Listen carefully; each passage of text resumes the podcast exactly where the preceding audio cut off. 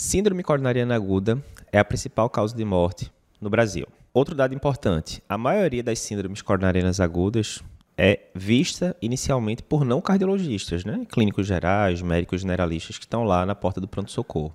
Outro dado interessante: a maioria dos médicos não cardiologistas não tem segurança em prescrever, fazer uma prescrição completa de um paciente com síndrome coronariana aguda. Ou seja, não é um cenário bom, concorda? A gente tem uma coisa que é muito frequente, que mata muito, que chega muito para médicos não especialistas e o pessoal não tem confiança em fazer uma prescrição do começo ao fim. É a receita para dar bronca. E aí, como é que a gente consegue abordar isso de uma forma mais simples? Como é que a gente consegue criar, entre aspas, uma receita de bolo para o tratamento da síndrome coronariana aguda? Isso já foi tentado fazer, é, ser feito no passado, né? É só você lembrar do Mona, que você aprendeu na faculdade, do Monab, Monabist, né? Começa os, os acrônimos mais diferentes possíveis.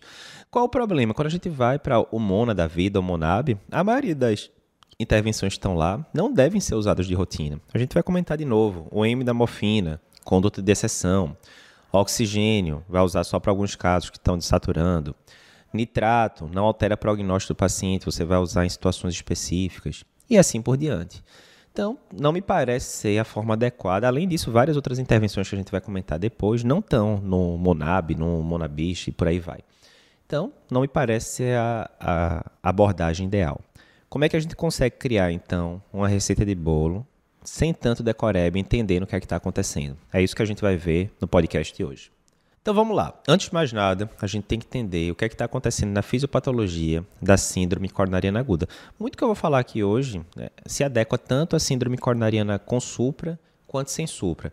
Mas como para síndrome com supra, né, vai ter toda a questão de trombolizar, etc. Eu não vou nem focar tanto nisso hoje. Eu vou focar mais na síndrome sem supra mesmo, né, que é a a maior parte das síndromes coronarianas agudas hoje em dia. Então, vamos lá. O que, é que acontece? Tudo começa com a estabilização de uma placa aterosclerótica lá na coronária. Né? Pode romper a placa ou pode ter uma erosão do endotélio lá da placa. E isso vai expor para o sangue uma série de coisas, como colágeno, fator tecidual, que aí essa exposição dá início a uma série de, de processos, que começa ali com a adesão das plaquetas, ativação das plaquetas, as plaquetas começam a se agregar, o sistema de coagulação do organismo começa a formar ali uma malha de fibrina redor e formando um coágulo, né, que a gente chama do, de coágulo branco, né, muito, muita fibrina e muita plaqueta ali. Essa é a gênese aí de onde é que começa. Essa, esse trombo que se forma lá, começa a ocluir ou subocluir o vaso. Isso vai começar a causar isquemia miocárdica, morte de células cardíacas, no caso do infarto, dor torácica típica e todas as suas consequências. Então, fica muito mais simples a gente pensar em tratar o que está acontecendo por trás lá na, na fisiopatologia da doença. Então, vê, se na fisiopatologia da doença, na formação ali do trombo, eu tenho ativação, agregação plaquetária, vamos usar alguma medicação que iniba a essa, esse processo todo plaquetário. Né? Então, essa é uma frente. Se eu tenho ativação do sistema de coagulação, formação de fibrina, etc., vamos inibir essa outra frente e assim por diante. Para facilitar o raciocínio, a gente criou aqui o acrônimo, né, os 5 A's do tratamento da síndrome coronariana aguda. Que 5 A's são esses? Primeiro A, antiagregante. Então, tem medicações, o clássico é a aspirina que você vai usar e que vai inibir toda essa parte da agregação, ativação plaquetária. Segundo A, anticoagulante, como a gente viu que tem formação de rede de fibrina, fator tecidual ativa ali o, o fator 7, que ativa o fator 10 e assim por diante, você vai dar medicações anticoagulantes, como a heparina, por exemplo. Terceiro A, na hora que forma o trombo ali na artéria, isso vai gerar isquemia e, via de regra, o paciente vai ter dor torácica, é a prestação clássica. A gente não quer que o paciente tenha dor torácica. Por quê? Primeiro, causa desconforto ao paciente. Segundo, na hora que o paciente está tendo dor, ele tem uma ativação ali do sistema simpático. Qualquer dor que você sinta, deu uma martelada no dedo ali, mexendo, botando um quadro na parede. O que é que vai acontecer? Ativação simpática, taquicardia, é, aumenta a pressão sistólica, etc. Isso aumenta ainda mais o consumo do miocárdio, que já está complicado, né? Porque está chegando pouco oxigênio ali. Então vai piorar ainda mais a isquemia. Então a gente vai dar medicações antiaginosas, como por exemplo nitrato, beta-bloqueador e assim por diante. O quarto A são os antagonistas do sistema renina, angiotensina, aldosterona, como por exemplo o inibidor de ECA. Isso já foi testado no passado em pacientes com coronariopatia, principalmente crônica, e viu-se que há sim benefício do uso dessas medicações. E por fim, o quinto A, de, esse a gente apelou um pouquinho, de atorvastatina, né? de estatinas de forma geral, que a gente também tem vários trabalhos mostrando que na prevenção secundária, ou seja, no paciente que já tem coronaripatia, o uso de estatina, principalmente estatina de alta potência, é capaz de estabilizar a placa, diminuir eventos, diminuir novos infartos no futuro e assim por diante. Esses são os cinco A's do tratamento da síndrome coronariana aguda. Antes de detalhar um por um, vamos falar aqui de um, um caso que pode chegar em qualquer UPA, qualquer pronto-socorro da vida. imagina que a gente está aqui com o seu José, 60 anos, é um paciente que é previamente hipertenso, já usava lá um enalapril dele na UBS da vida, e ele chega agora no pronto-socorro com a dor torácica típica, exame físico normal, uma pressão um pouquinho elevada, 142 por 84, frequência cardíaca de 80, ele pesa 80 quilos, e o eletro mostra infra DST, a tropo vem positivo, ou seja, é um infarto sem supra, né? Você não tem muita dúvida, você já classificou como sendo um infarto sem supra. A grande questão é o seguinte, você está numa UPA lá da vida, e é, você sabe que demora para transferir esse paciente para um hospital terciário, para fazer CAT, aquele processo todo. E aí, agora você lá na UPA, como é que fica a sua prestação desse paciente do começo ao fim? É isso que a gente vai detalhar agora. Então, quem estiver vendo aqui o vídeo no YouTube consegue acompanhar com a gente o mapa mental. Quem estiver escutando no podcast vai dar para entender o que a gente está falando. Então, a gente vai detalhar agora, ponto por ponto, esses cinco A's, começando com os antiplaquetários, que é o primeiro A. Então, vê, de antiplaquetário, a gente tem que lembrar que a gente tem três tipos de medicações principais aí que a gente pode usar. A gente tem a boa e velha aspirina. De onde é que veio a evidência da aspirina na síndrome coronariana aguda? Estudo ISIS 2, ali final da década de 80, que a maioria dos pacientes que foram randomizados tinham, na verdade, síndrome coronariana aguda com supra-DST. Mas é um estudo muito importante, né? talvez o estudo mais importante da história da cardiologia, na minha opinião, mais importante. E a partir disso a gente né, usou o conhecimento de usar, sim, aspirina com diminuição de mortalidade, inclusive nas síndromes coronarianas agudas, quer seja com supra, quer seja sem supra. Dose 200 a 300 miligramas, né, dois ou três comprimidos. Você, quando é que você não vai usar? Você vai usar sempre. Você não vai usar se, por exemplo, o paciente tem alergia comprovada à aspirina. Até existe protocolo de sensibilização, mas via de regra você não vai usar ali na, na fase aguda. Se o paciente está com sangramento, relevante ativo, o paciente está com hemorragia digestiva alta na sua frente, você vai dar uma medicação que aumente o sangramento, complicado. Mas via de regra você vai usar aspirina e pode fazer precocemente já ali na UPA, em qualquer canto. Beleza. Primeiro antiplaquetário, todo mundo acostumado já, aspirina zona velha de guerra, não tem muito mistério. Segundo grupo de antiplaquetário, são os inibidores da P2 Y12. O clássico é o clopidogrel, né, que é um tianopiridínico, mas a gente tem prasugrel, tem ticagrelol, tem medicações mais potentes, né? E aí já começam algumas questões. Primeiro, dessas medicações, qual a que eu vou escolher? A gente tem vídeo específico falando sobre isso, né? De, ah, prefiro ticagrelol, prefiro prasugrel, prefiro clopidogrel. Enfim, a gente tem tem conteúdo específico disso. Mas um primeiro ponto importante é o seguinte: quando fazer essa medicação, eu vou fazer lá na, na UPA já, ou eu deixo para fazer na hora do CAD, etc. E aqui tem um ponto importante. A diretriz brasileira de 2021 de síndrome coronariana aguda diz o seguinte: se o paciente for fazer CAT precoce nas primeiras 24 horas, você deve segurar o segundo antiplaquetário para a sala de hemodinâmica. Qual a lógica disso? Tem dois conceitos aí. Primeiro, você sabe que esses pacientes com síndrome coronariana aguda, estamos falando sem supra agora, cerca de 10% deles têm anatomia cirúrgica. Quando chega lá no CAT, está lá o CAT todo destruído e o paciente vai ter que fazer cirurgia de revascularização miocárdica. E daí, Eduardo? E daí que se o paciente fez clopidogrel, se ele fez prasugrel, enfim, ele vai ter que esperar vários dias após a suspensão dessa segunda medicação para poder operar. Isso é ruim, você está num serviço grande, o paciente poderia ter operado ali rapidamente, voltado para casa, e às vezes vai adiar 5 dias, 7 dias a cirurgia para você poder operar aquele paciente. Do outro lado, já foi estudado isso em alguns estudos, como o estudo COAST, e você fazer precocemente esse, é, o segundo antiplaquetário na sala de emergência não mostrou benefício em relação a reduzir risco isquêmico do paciente. Então, resumindo, você está num lugar, pegou tipo esse paciente, seu José, que tem um infarto sem supra e que o indicado é que seja feito CAT nas primeiras 24 horas, e você de fato consegue fazer esse CAT precocemente, relaxa. Não precisa fazer o segundo plaquetário agora. Quando você estiver lá na sala de hemodinâmica, que você vi o que é que tem o CAT do paciente, ah, vou fazer angioplastia, vou fazer tratamento clínico, vou mandar para cirurgia, Aí você decide se vai fazer o segundo plaquetário ou não. Ah, vai para cirurgia? Não faz. Não faz. Deixa operar. Depois da cirurgia a gente começa. Não, vou fazer angioplastia. Vou manter o paciente em tratamento clínico. Aí sim a gente começa já na sala de hemodinâmica o segundo antiplaquetário. Qual que é a escolha, Eduardo? Via de regra, você vai preferir prasugrel e ticagrelol ao clopidogrel, porque eles são mais potentes, diminuíram eventos. O clopidogrel ele fica restrito ali a três situações principais. Primeiro, você não tem disponibilidade dos outros, porque são mais caros. Paciência, isso acontece muito no SUS, vai de clopidogrel mesmo. Vamos embora. Segundo, o paciente tem que usar anticoagulação a longo prazo. Um paciente tem FA, por exemplo. Então, nos estudos, Augustos e outros, a medicação principalmente usada era clopidogrel, não era prasugrel nem ticagrelol. Então, você vai usar clopidogrel.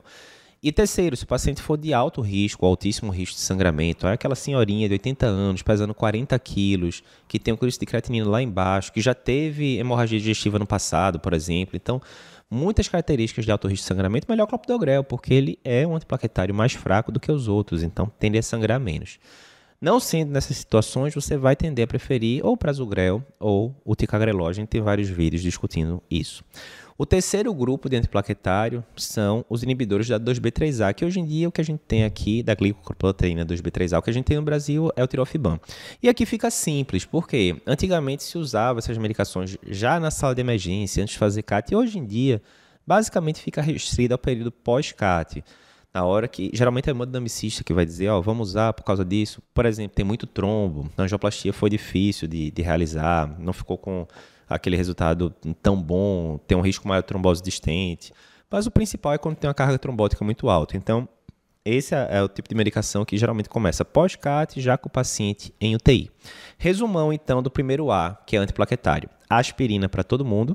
Segundo antiplaquetário, a maioria dos pacientes vai usar sim, mas o time você vai ter que ver. CAT muito precoce, nas primeiras 24 horas não faz agora de cara, deixa para fazer depois que vê a anatomia do CAT. Vai demorar para fazer o CAT e geralmente você faz. Muitas vezes vai estar em serviço público, você vai fazer o bom e velho clopidogrel, certo? Beleza. Segundo A, anticoagulante. Aí a gente tem aqui duas opções principais. A gente tem as heparinas e a gente tem o fondaparinux. Eu vou começar pelo contrário, vou falar do fondaparinux logo, que a maioria das pessoas não tem tanta prática.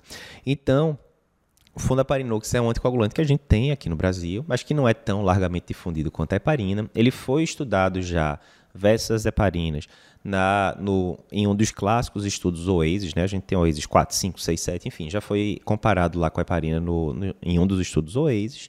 E nesse estudo mostrou que sangrou até menos do que as heparinas e é, teve igual eficácia em relação a prevenir eventos isquêmicos, né? A maioria dos serviços, contudo, não tem o Fondaparinux. Você pode considerar, eu tenho, Eduardo, no meu serviço eu tenho. Posso usar Fondaparinux? Pode, é uma alternativa. Na maioria dos serviços brasileiros usa-se heparina, mas a diretrizes europeias até diz que, dizem que a, o Fondaparinux seria preferencial.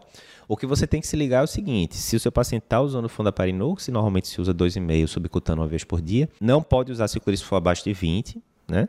E segunda coisa, se você está usando e o paciente vai para angioplastia, vai ter que fazer bolos de heparina durante o procedimento. Certo? Mas assim, Fundaparinux para a maioria dos serviços é exceção. A regra é heparina. E a gente tem dois tipos de heparina principal. A gente tem a heparina de baixo peso molecular, tipo enoxaparina, enfim.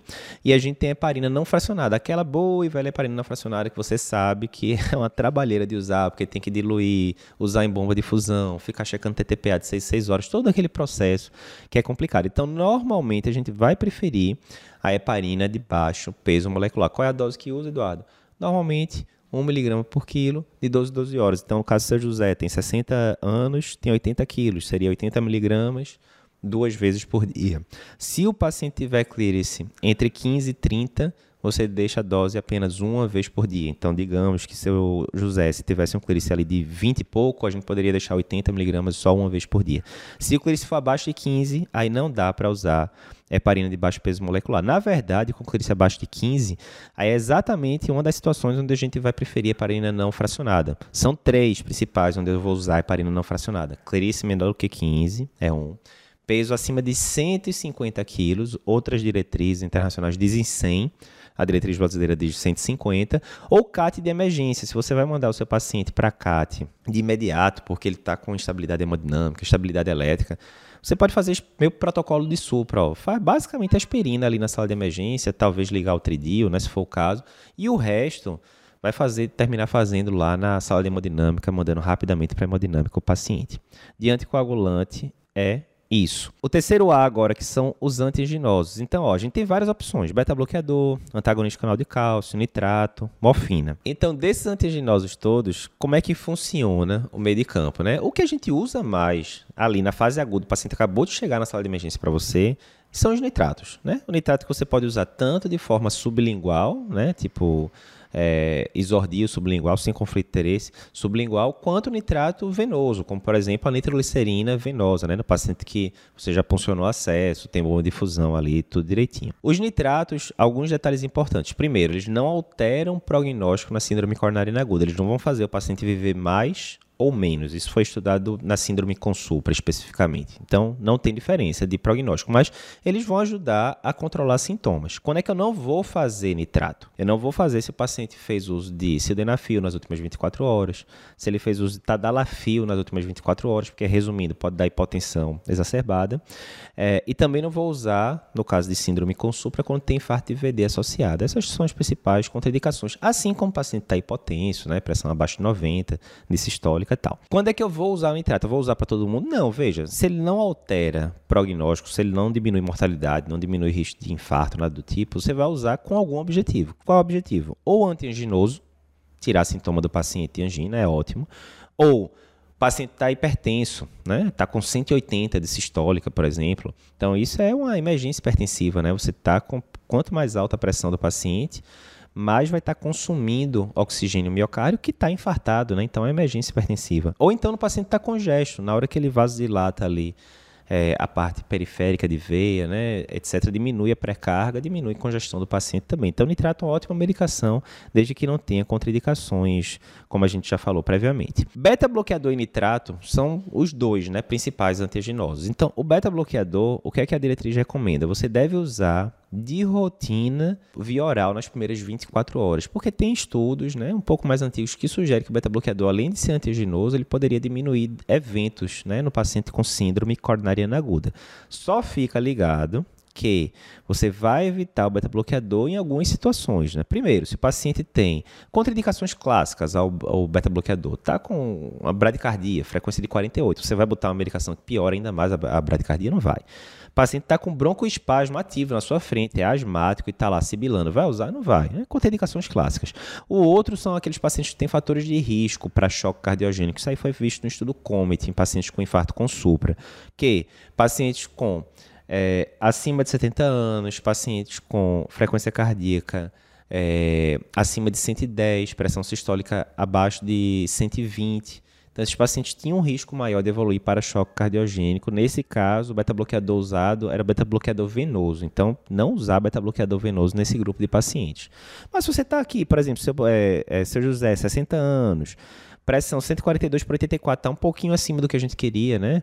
É, em paciente coronariano, a gente quer uma pressão abaixo de 130 por 80, está com a frequência cardíaca de 80, né? Também não está beta bloqueado. Não, vale a pena sim você usar um beta bloqueador via oral nas primeiras 24 horas. Os outros antiginosos são o seguinte: antagonista canal de cálcio, tipo Niltiazem, verapamil ou até mesmo lodipino, né, os, os dihidropiridínicos, você vai usar geralmente quando o paciente tem contraindicação a Beta-bloqueador, por exemplo, o paciente tem broncoespasmo. Ah, não vai usar beta-bloqueador, posso usar um diltiazem no lugar ou alguma coisa do tipo. Né? Geralmente vai dar para usar beta-bloqueador sim. E morfina, lembra que a gente comentou lá no começo que morfina do Mona, né? O Monab, a gente não está usando mais de rotina? Pois é. Hoje em dia a gente usa morfina nos casos de dor refratária, que é aquele paciente que continua com dor apesar de beta-bloque e nitrato. Por que isso? Tem estudos, inclusive um deles é o Dr. Remo, que é nosso colaborador, mostrando que a morfina pode ser que até pior desfecho na síndrome coronariana aguda, porque a gente sabe que um dos efeitos colaterais clássicos do, dos opioides é constipação, diminuição né, do, do trânsito gastrointestinal, então pode diminuir a absorção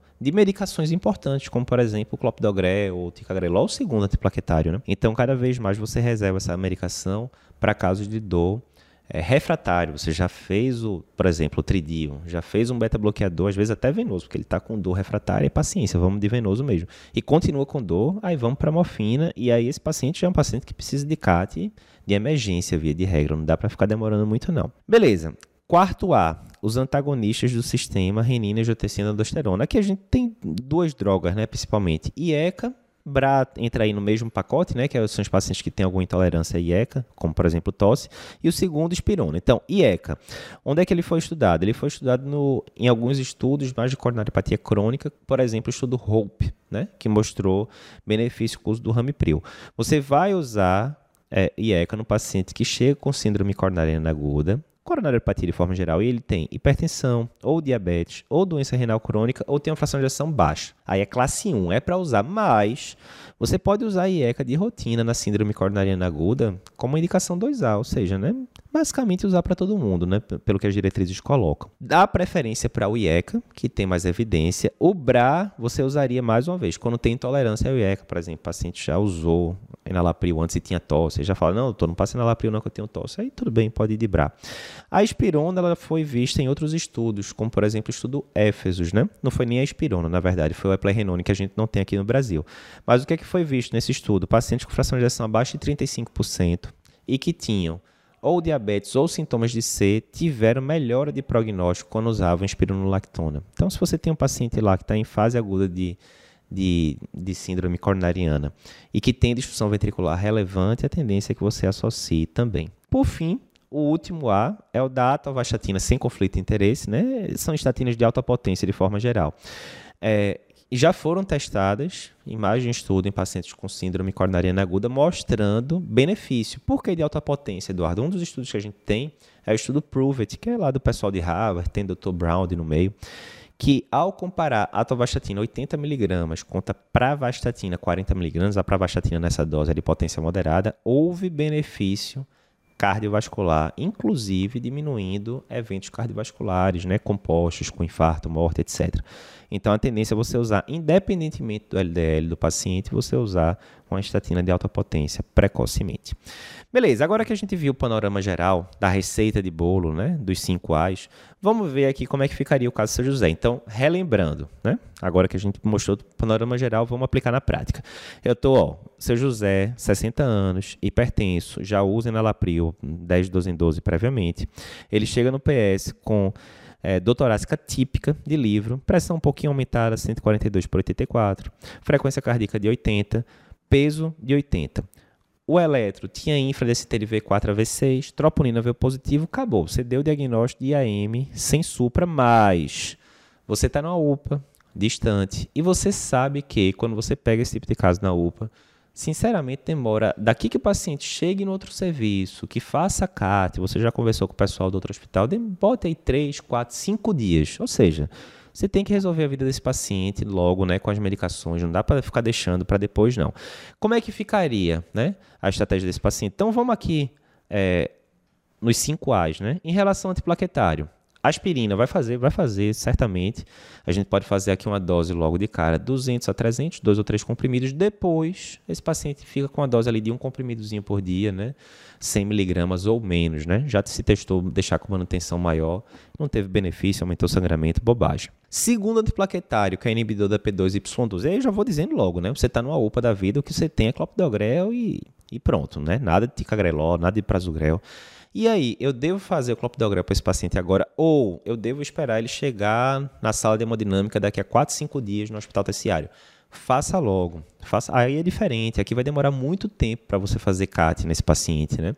Então, apesar disso não ter sido estudado para aquele trial oficial, ah, a gente faz agora ou espera para fazer daqui a cinco dias, quando estiver no hospital terciário, as evidências são que se você vai ter que esperar tanto tempo assim, é melhor que você faça o clopidogrel. Até porque, vejam, num lugar que você está, que você vai demorar cinco dias para fazer CAT, mesmo que viesse um, um, CAT cirúrgico, provavelmente você não vai operar esse paciente um, dois dias depois do CAT também, né? Toda a logística no serviço público é mais lenta, né? Via de regra nesses casos, né? Então, é, vamos fazer o clopidogrel sim. Que dose? Normalmente a gente faz 300 miligramas de clopidogrel, né?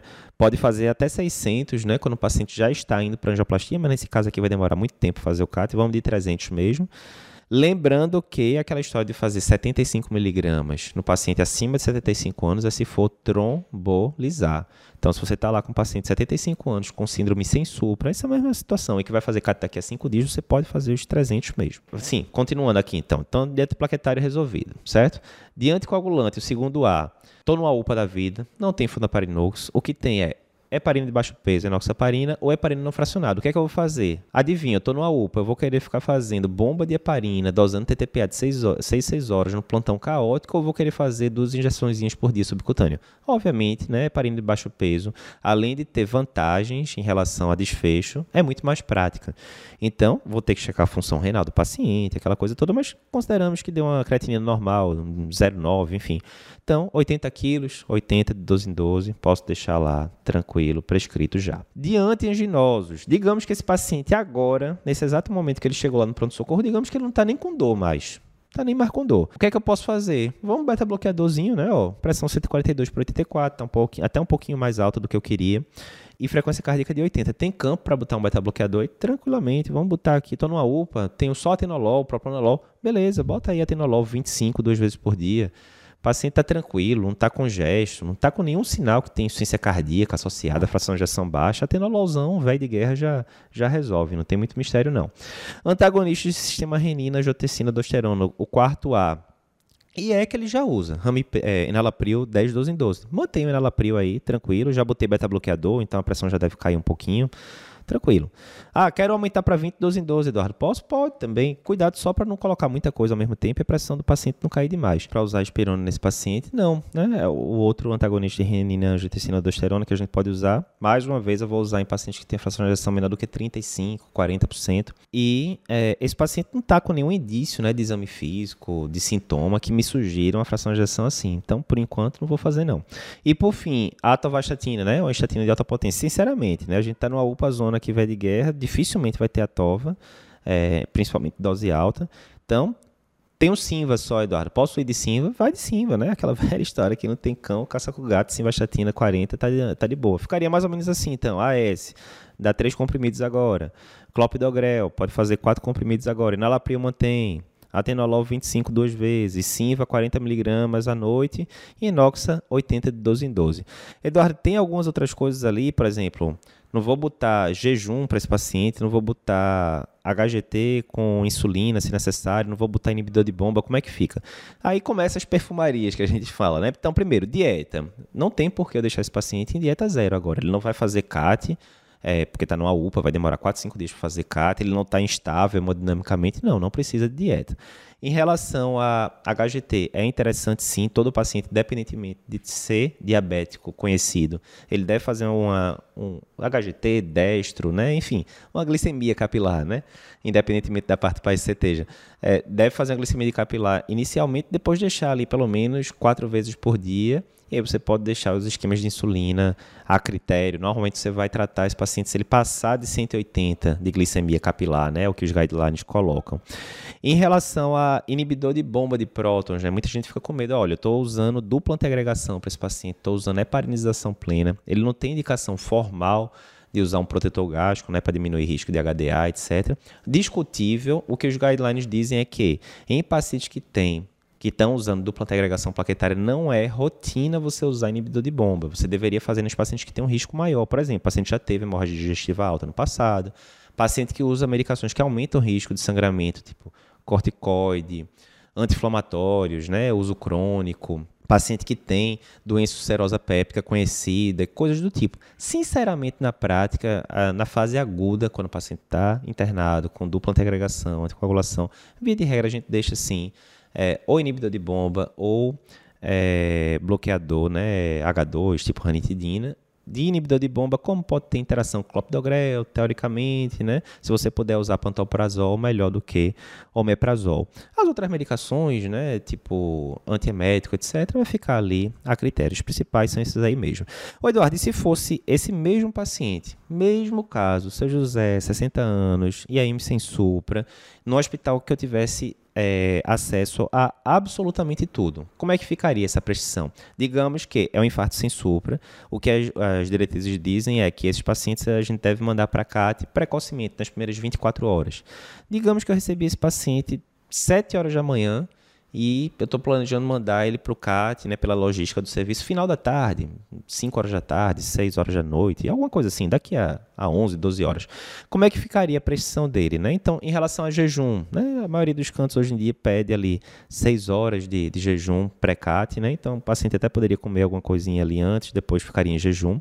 A aspirina, mesma coisa, não muda, a gente faria dois ou três comprimidos. O clopidogrel, que a gente fez lá na UPA, agora eu já não vou fazer mais, porque o paciente está num, num, lugar onde eu vou conseguir fazer CAT precoce, daqui a 10, 12 horas eu estou fazendo o CAT dele, então não vou fazer, vou deixar para fazer na sala de hemodinâmica, e digamos que vem uma lesão para angioplastar, eu vou tender a escolher ou ticagrelol ou prasugrel que tiver no meu serviço, porque eles são melhores do que o clopidogrel, é o que a diretriz diz. Lembrar sempre que prasugrel não pode fazer se o paciente tem histórico de AVC prévio, o seu José não tem. Aí o que é que eu vou fazer mais? Enalapril, ele já usava, vou manter. O beta-bloqueador, vou começar, ah, eu estou aqui num, num lugar que eu tenho metoprolol, bisoprolol, pode usar como preferência atenolol, não tem muito estresse não. É, estatina, agora eu não vou mais de sim, eu tenho acesso a tudo, posso botar a tova 40, 80, rosuva 20 ou 40 miligramas por dia, que são de alta dose. Inoxaparina, que, é, que, seria a heparina que a gente prefere nesses casos, né?